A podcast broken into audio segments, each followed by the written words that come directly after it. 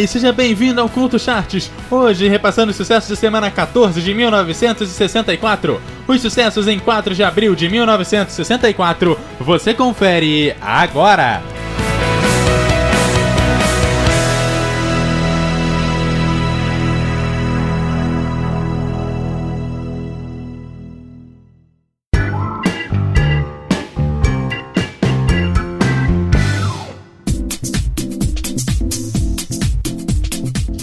Olá, o Conto Chart de hoje está no ar e tudo especial.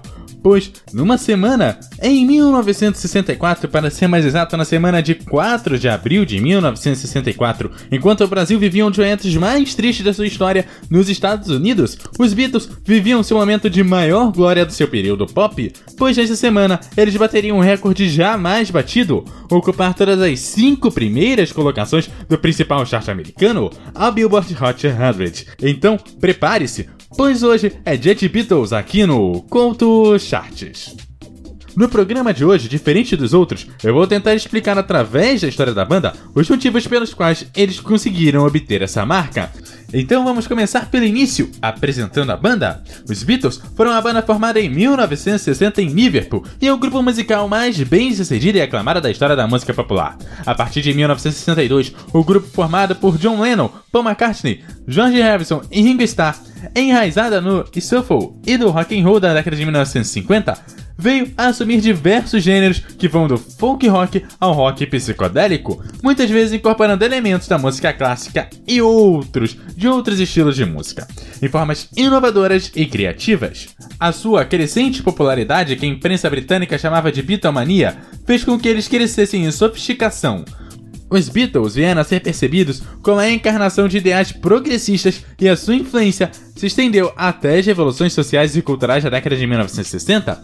Com a formação inicial, Lennon, McCartney, Harrison, Stuart Stumple e Pete Best, os Beatles construíram sua reputação nos pubs de Liverpool e Hamburgo durante um período de três anos a partir de 1960. Stumple deixou o grupo em 1961 e Best foi substituído por Starr no ano seguinte. Abastecida de equipamentos profissionais moldados por Brian Epstein, que depois se ofereceu para gerenciar a banda, e com seu potencial reforçado pela criatividade do produtor George Martin, os Beatles alcançaram seu primeiro sucesso imediato no Reino Unido com seu primeiro single, Love Me Do.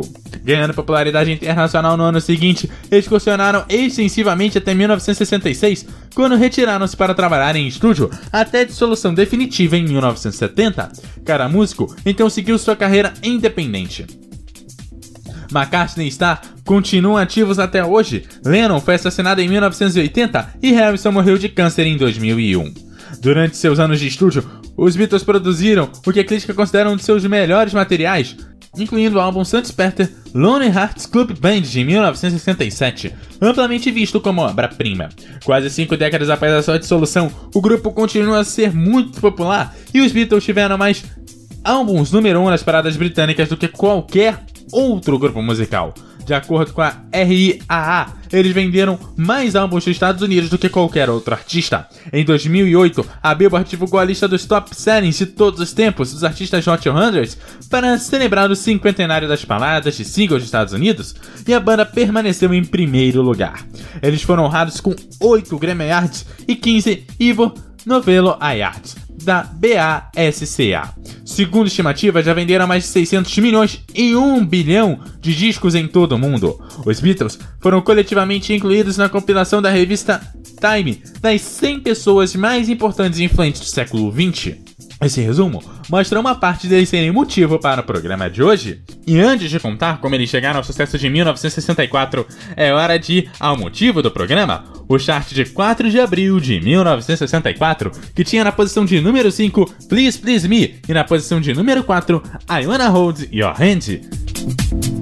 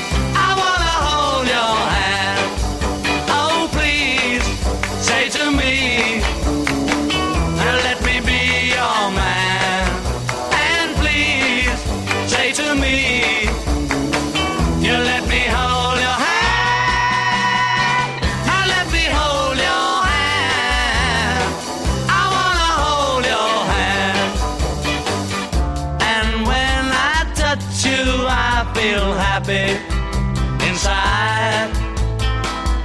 It's such a feeling that my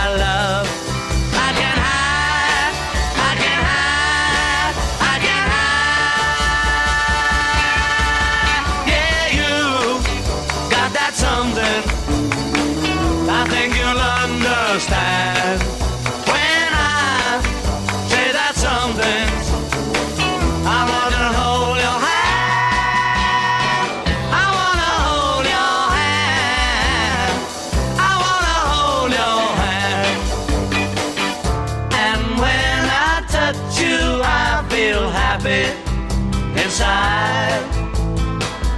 It's such a feeling that my love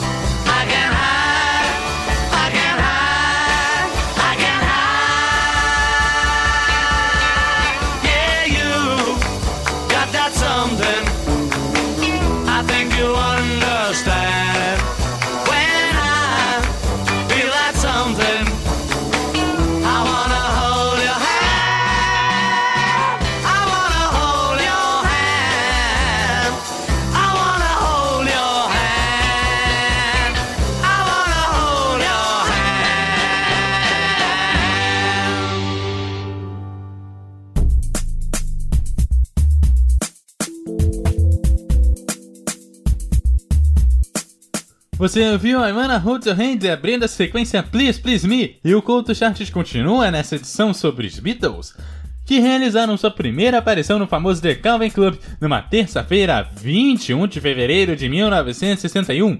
A banda se apresentou 292 vezes no Calvin Club entre 1961 e 1963 e em 9 de novembro de 1961, Brian Epstein, dono da loja de música North End Music Store, na grande Charlotte Street, viu o grupo pela primeira vez num clube. Intrigado com o som da banda e maravilhado com seu carisma, sobretudo com o John, Epstein decidiu empresariá-los. Em uma reunião com os Beatles, na North End Music Store em 10 de dezembro de 1961. Epstein propôs a ideia de gestão da banda. Os Beatles assinaram um contrato de 5 anos com Epstein em 24 de janeiro de 1962 e ele se tornou o empresário oficial deles. Com Epstein como empresário do grupo, o primeiro passo foi mudar a imagem dos integrantes, substituindo as roupas de couro por algo mais formal. Epstein conduzia a procura dos Beatles na Inglaterra e encontraram um contrato de gravação. Ele era gerente de gravações da North End Music Store, ramo que seu avô deixou de herança. uma loja de instrumentos musicais, discos de música, entre outras coisas. A banda, então, assinou um contrato de um ano renovável com a EMI em 1962 e foi o primeiro passo para a fama internacional. Em novembro daquele ano, a banda gravou seu segundo single, Please Please Me.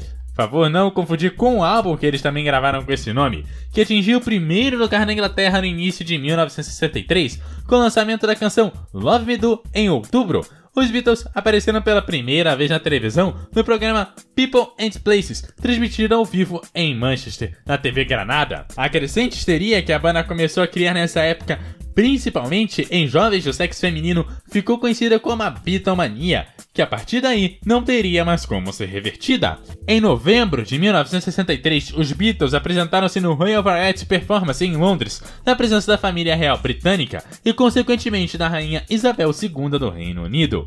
Mais tarde, gravaram seu segundo álbum, With the Beatles, que acabou com a hegemonia de 30 semanas de Please Please Me no primeiro lugar das paradas britânicas.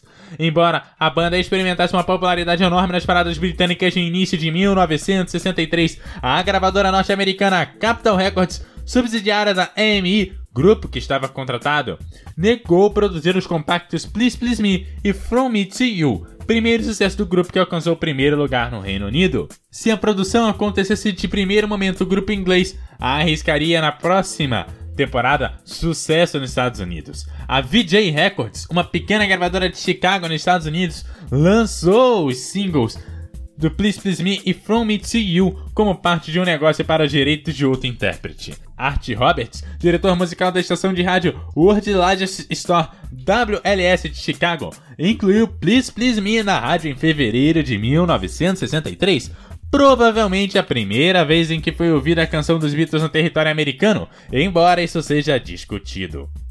No começo de 1964, a Capitol decidiu fazer valer a pena os direitos que detinha do grupo nos Estados Unidos para coincidir com a primeira excursão da banda à América. Brian Epstein foi um dos grandes responsáveis pela data marcante e da Nova York elaborou com a Capitol uma mídia enorme, foram colocadas 6 milhões de cartazes pelas ruas dos Estados Unidos com mensagens do tipo: Os Beatles vêm aí. Todos os discotecários das rádios receberam discos dos Beatles e foram distribuídos um milhão de jornais com quatro páginas contando a carreira do grupo.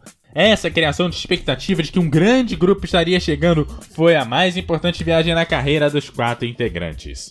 Em 7 de fevereiro de 1964, uma multidão de 4 mil fãs ingleses foram ao aeroporto Hartway acenar para os garotos de Liverpool que partiam pela primeira vez aos Estados Unidos.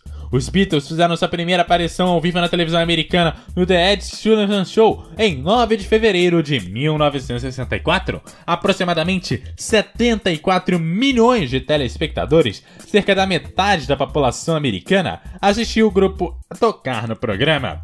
Na manhã seguinte, muitos jornais escreveram que os Beatles não era nada além de uma moda passageira e que não levariam sua música por todo o Atlântico. Em 1964, ainda fizeram seu primeiro show ao vivo nos Estados Unidos no Washington Coliseu, em Washington. Sua apresentação no Lounge Palladium é considerada o início da histeria em torno dos Beatles na Inglaterra, e nos Estados Unidos essa pitomania tomou proporções ainda maiores desde a primeira ida do conjunto das terras estadunidenses. Acredita-se que essa primeira visita dos Beatles nos Estados Unidos é um dos momentos fundamentais da história da banda e mais amplamente do rock mundial. A importância dessa visita é analisada por diversos ângulos através de muitos fatores, como o fato de que desde a década de 1960 os Estados Unidos já eram o maior mercado consumidor de discos do mundo. Para Epstein e para o grupo, seria um prestígio começar a ser conhecido e bem vendido por lá, como era e ainda é natural nos dias de hoje. O sucesso de diversas bandas inglesas e europeias como U2, Oasis e o Cranberries é tido como resultado de grande parte devido à carreira dos Beatles e particularmente a sua estadia nos Estados Unidos. Em 1964, as gravadoras VJ e Swan aproveitaram os direitos que detinham das primeiras gravações do grupo e decidiram reeditá-las. Assim, todas as canções atingiram o top 10 dessa vez. Assim, fizeram-se o chart tão famoso de 4 de abril de 1964. Ainda em 1964, é necessário destacar que foi lançado o clássico cult Hard Day Nights, ou Os Reis do Ye, Ye, Ye no Brasil, sendo o principal filme do grupo, que também deu direito ao álbum A Hard Day Nights, lançado em 1964, disco que inclusive foi pauta das primeironas do lado A 3, o episódio número 52 do CultoCast. A seguir, a gente passa a posição de número 3, She Loves You, seguida de Twist and Shout na posição de número 2 aqui no Couto Charts. One, two. She loves you, yeah, yeah, yeah.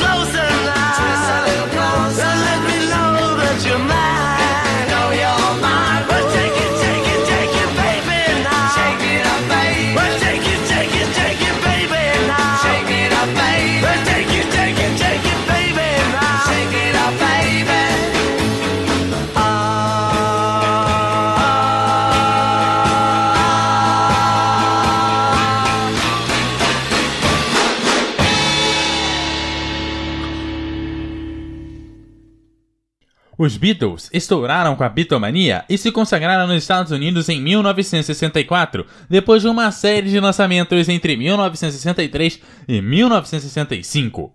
Pouco depois, foram para a fase menos pop, mas não menos importante de sua carreira. Fato é que mudaram a história da música e foram responsáveis por uma invasão britânica nos Estados Unidos. E depois desse pequeno resumo da carreira dos Beatles, espero que você tenha entendido os motivos pelos quais eles são a única banda a conseguir um top 5 completo na Billboard Hot 100. Eu te lembro que você me segue no arroba Eduardo Couto RJ no Twitter e você também me acha como Eduardo Couto RJ no Facebook. Deixe seus comentários em www.eduardocoutorj.wordpress.com. Antes de chegar no número 1, eu repasso como ficou a lista até aqui. Na posição de número 5 do dia 4 de abril de 1964 estava Please Please Me. Na quarta, a música explicada pelo medo de avião do Belchior. I Want to Hold Your Hands. Na terceira, She Loves You. Na segunda, Twist and Shout. E na posição de número 1, The super hit sound of wonderful WXYZ. With the super hit sound number one. one, one, one. E na posição de número 1, no dia 4 de abril de 1964, estavam os Beatles com Can't Buy Me Love. Can't